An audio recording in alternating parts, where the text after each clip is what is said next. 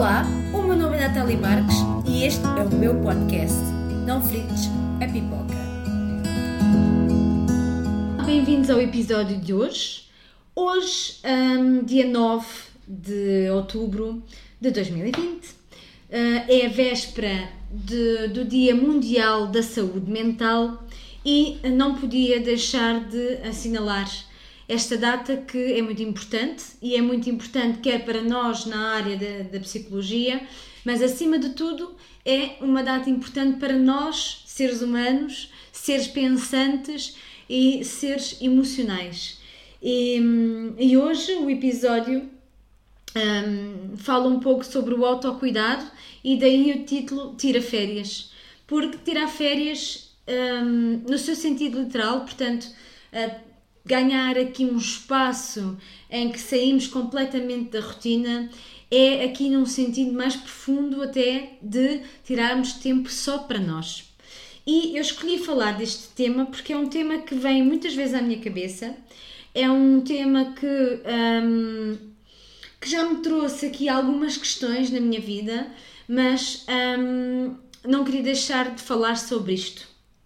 E portanto, queria-vos falar da saúde mental deste dia e desta ação de tirar férias, porque hum, esta altura chega principalmente quando percebemos que os nossos limites foram atingidos e que precisamos de parar para recuperar. Quando penso neste assunto, vem-me sempre à memória ah, do que se passou num período da minha vida, ah, um período em que estava instalado o caos no meu mundo emocional e, claro, consequentemente, tudo o que estava à minha volta.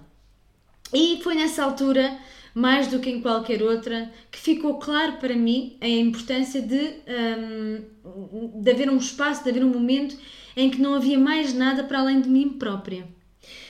E hoje, honestamente, não quero saber o que as más línguas pensam. Não quero saber ah, que não faça parte das normas sociais ah, querer tirar uma semana para mim. E, e atenção, tirar semana, uma semana para mim não significa estar totalmente sozinha. Significa sair da minha rotina.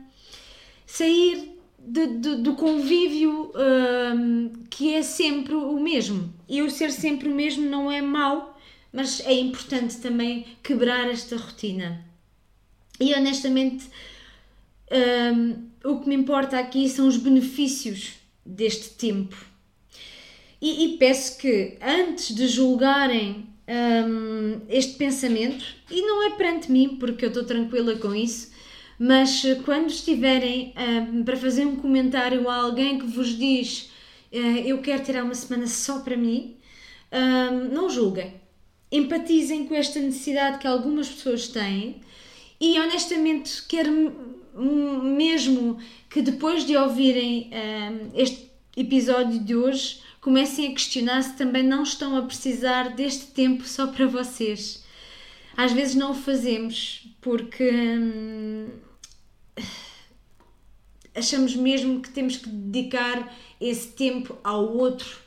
Ah, que se tirarmos um tempo só para nós que estamos a ser egoístas, mas não, estamos apenas a cuidar de nós. Quando nós assumimos um compromisso ser namorado ou namorada, cônjuge, mãe, pai, então quando vem este papel na nossa vida, achamos então que morremos para toda a existência do mundo. Ah, quando decidimos, passamos a ser um empregado ou um empregador, quando assumimos esse papel, esses papéis, não significa que temos de deixar de ter tempo de espaço interno. Não significa que as nossas necessidades passam a ser secundárias. Não significam de todo que deixamos de existir, nós, enquanto essência, enquanto sermos ah, esta identidade. Quantas vezes não acontece, nós paramos e percebemos que já nada grita o nosso nome. E quando digo aqui gritar, não é um gritar de mau sentido, é mesmo um gritar de ah, aquela coisa mesmo, ah, ser mesmo a nossa identidade, ser mesmo uma coisa que nos caracteriza. E depois disso, somos inundados pelo silêncio, pelo vazio. E quando olhamos ao espelho, já nem sequer nos reconhecemos. Ganhamos imensas rugas, perdemos o brilho, porque o tempo passou e pisou-nos com todo o sofrimento que abdicar de nós traz. E por isso, às vezes basta só uma semana na companhia de nós mesmos. Quem diz uma semana diz três dias. Uh, para mim é uma semana. Um, e o que muita gente não sabe, ou muita gente não quer saber, ou não se lembra, enfim, é que a distância não faz abandonar o lar, faz recordar o amor que sentimos por aquele espaço e desperta a boa saudade. A distância não faz o amor entre as pessoas desaparecer, só faz confirmar a qualidade daquela relação. E acima de tudo, faz saborear a nossa própria companhia, que muitas vezes nem sabemos tê-la. Faz-nos perceber que somos corajosos por batalharmos contra o estigma de que não podemos estar longe temporariamente da família ou de qualquer outra coisa.